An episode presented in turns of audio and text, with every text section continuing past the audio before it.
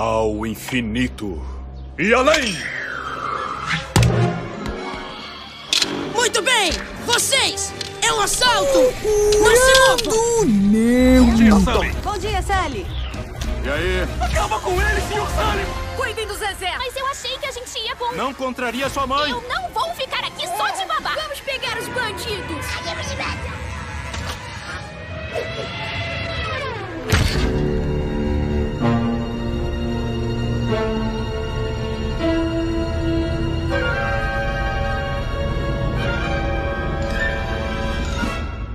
Meu nome é Marcelo Betti, eu sou produtor de tecnologia.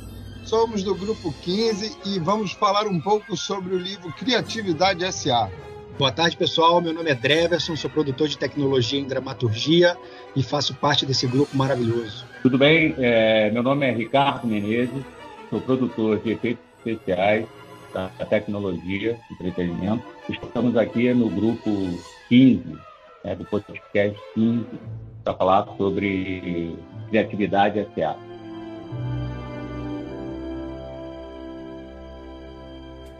Então, pessoal, o grupo 15 tem a missão de debater o finalzinho do nosso livro, né, os capítulos 10 em diante. E nesses capítulos, o Ed Catmull fala um pouco sobre como eles aplicaram tudo aquilo que, que, que ele vem discutindo no começo do livro, é, como que ele conseguiu aplicar isso é, na Pixar e agora também na, após a fusão na Disney Animation. O capítulo 10 ele fala como ampliar a nossa visão. Né? Alguns desses itens que ele fala sobre são diárias é, ou resolver problemas juntos. Essas diárias que eles fazem lá na Pixar são basicamente reuniões de cada produto que está sendo feito no momento.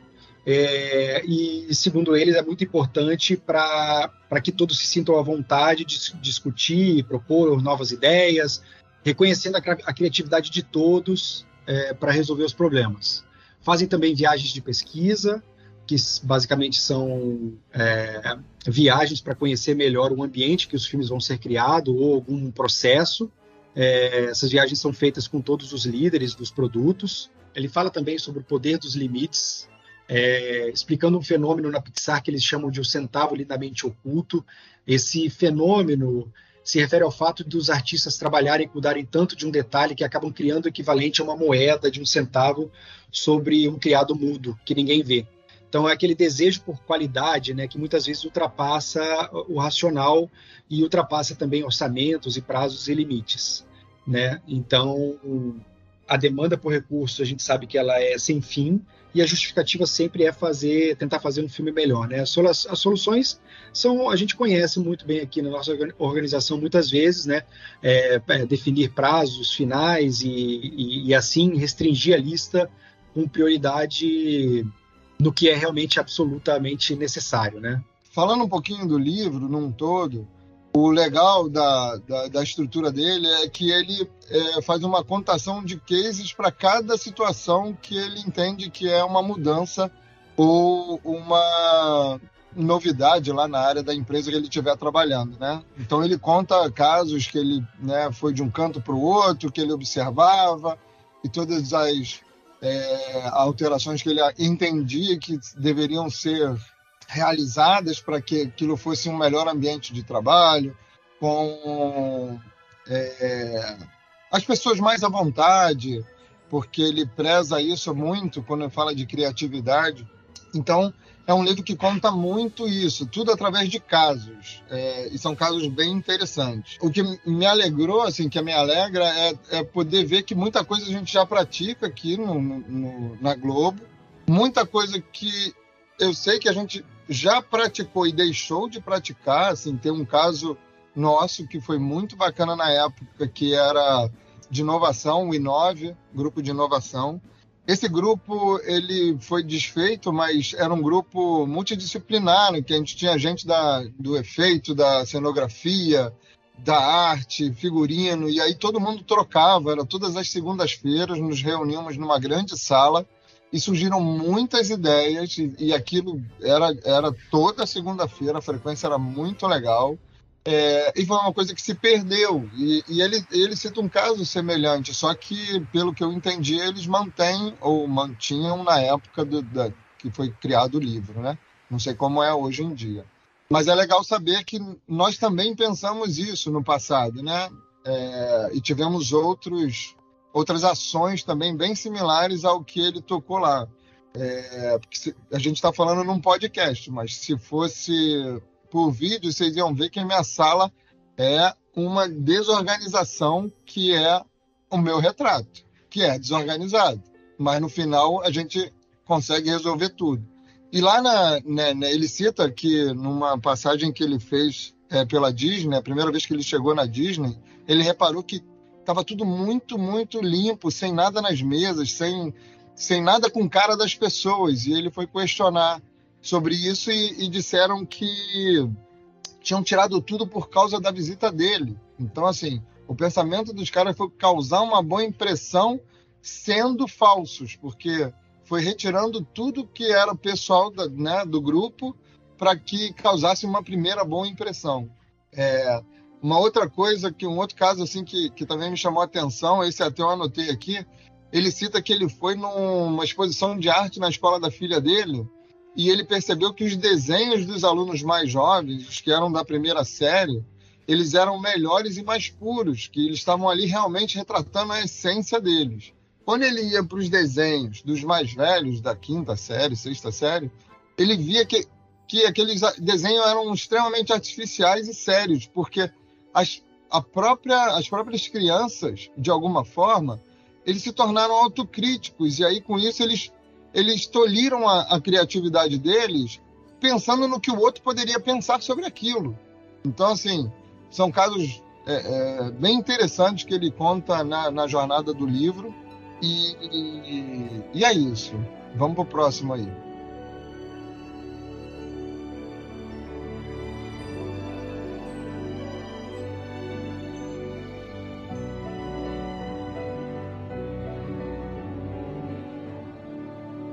Boa, Beth. É, lembrei até você falando desses casos aqui que que a gente, de coisas que a gente já praticou aqui na TV Globo, né? E às vezes deixou de praticar. Tem um caso aqui que me chamou a atenção também, que ele fala aqui, que ele cita, que é aquelas reuniões de post-mortem, que ele chama, que são aquelas. nada mais é do que o, o lições aprendidas, né? Nosso, nosso velho e bom conhecido lições aprendidas, mas que ele percebeu lá em determinado momento é, que as pessoas estavam criando um, pra, um, padrão ali dentro daquele, daquele, daquelas reuniões, né? É, é, e aí já vinham meio que tudo meio que montado para essas reuniões e acabava não sendo muito bem é, é frutífero. E aí ele identificou, ele chamou aqui, até anotei isso, ele identificou que ele chamou isso de lei da subversão de abordagens sucessivas, né? São assuntos ali que sempre abordados daquela mesma forma acabam criando uma defesa. As pessoas criam uma defesa é, é, para participar dessas, dessas reuniões e não tinha muita produtividade. E aí eles criaram um mecanismo lá dentro disso para que nunca uma reunião dessas fosse iguais às outras, né? Sempre tivesse uma forma de fazer, uma forma de apresentar, uma forma de, de chamar as pessoas diferente para que isso realmente tivesse um resultado positivo dentro da empresa. Breverton, pô, você colocou muito bem, né? Como o Marcelo também colocou anteriormente, a, a nossa empresa ela vem buscando há alguns anos, né, a criar um métodos, né, de, de criação, né, para desenvolver esse, essa criatividade nas equipes, né? Ultimamente, a gente está num processo de transformação, que a gente está conseguindo enxergar as outras áreas, entender as dificuldades e sofrimentos que a gente sempre acha que são só nossos, né? Ele criou esses métodos, né? Ele desenvolveu esses métodos pelas experiências dele, né? E no decorrer, né, da, das descobertas dele, né, nesse processo de criação, ele viu que o, o ser humano é o mais importante, né? O ser humano é, de verdade é o é, ele criou né ele buscou criar uma cultura de respeito confiança e humildade somente dentro da, da liderança.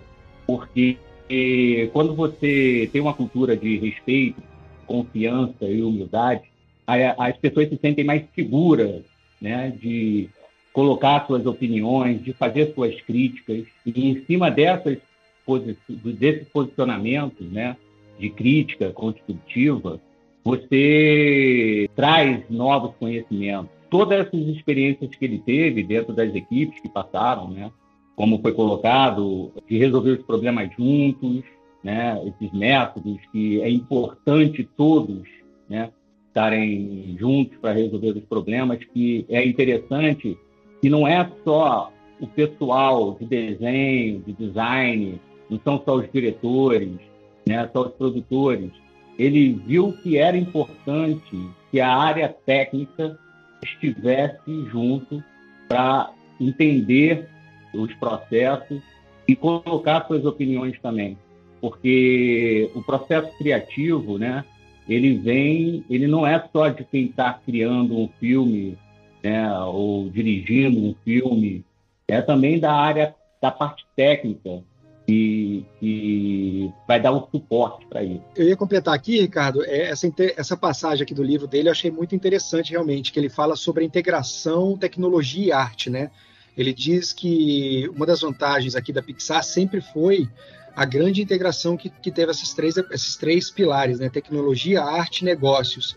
Uma frase que eu anotei dele aqui, é, que o John, na verdade, uma frase do John, ele falava que a arte desafia a tecnologia e esta inspira a arte, né? Eu acho importante citar essa passagem aqui que ele, que ele fala da importância dessa integração, né, entre tecnologia, arte e, o, e os negócios. Com certeza, e, e, isso prova que todos têm que ser criativos, né? Não é só a área técnica também é muito importante na criatividade de uma empresa, principalmente uma empresa igual a nossa, né, de entretenimento. E ele fala também sobre as pesquisas, né? A importância da pesquisa, né? Que não é você estar só sentado, só fazendo o processo. Você tem que buscar coisas novas, você tem que procurar outros pontos né, dentro do, do, do mercado para ter novas ideias. Né? Os limites, né, como vocês falavam bem sobre as dificuldades. Limites nós temos bastante, né? A gente conhece bem quais são esses limites.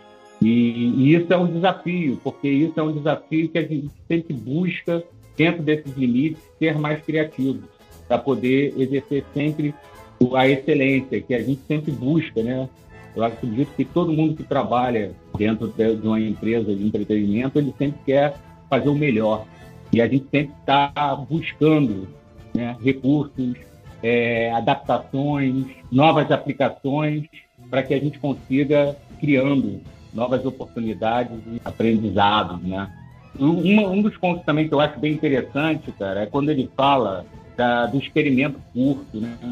que está baseado no medo de errar, né?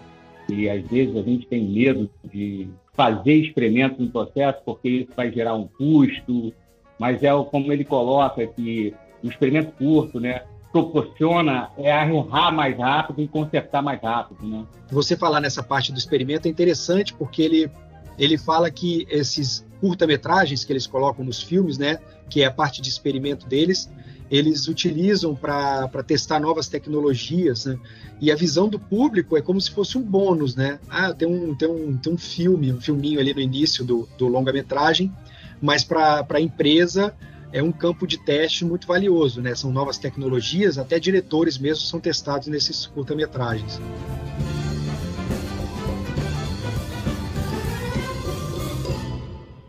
Só para concluir, acho que é um livro muito interessante. É, fiquei feliz de poder rever diversos conceitos que eu obtive ao longo de treinamentos aí de, de líderes supervisores, né, pela TV Globo. Também fiquei feliz de ver vários casos que nós mesmos já passamos aqui. Por um lado, fico triste porque eles não foram à frente. Não sei se esses da Pixar também foram à frente ou não. Ele cita num livro, mas eu não sei se eles deram continuidade a esse trabalho. Por um outro lado, eu acho assim que ele também eu não vi nenhum, não, não lembro de ter lido nenhum é, fracasso. Ele só contou vitória o tempo inteiro no livro. Então, assim, é um livro, é, cada um escreve o que quer, mas é, é, vale a pena, vale a pena a leitura. Concordo, Beth. É um livro muito, muito interessante, realmente. Tem várias, vários processos ali que a gente pode ser aplicado, alguns que a gente pode até dar continuidade e melhorar aqui dentro da empresa. São muito valiosos mesmo. Vou discordar um pouquinho do Beth aqui. É lógico que ele não coloca muito em ênfase o fracasso, né? Que eu acho que a gente sempre se interessa mais pelo sucesso. Mas ele aponta aqui durante o livro, né, no início do livro, alguns fracassos, alguns projetos que foram jogados fora depois de muito custo, porque no final eles pararam para estudar, né, para avaliar o, o, trabalho muito à frente. E esses fracassos, né, eu acho que ele construiu isso tudo aqui em cima de fracassos. Isso faz parte né, do processo criativo. É, que entendeu que para ele ser é, mais, ter mais sucesso, esses fracassos têm que ser vistos com antecedência, de uma forma mais rápida. E eu acho assim, por isso que ele colocou esses métodos, que é um, são métodos que a gente consegue trabalhar e identificar alguns erros podemos vir a ter e lá na frente ter um, um resultado melhor.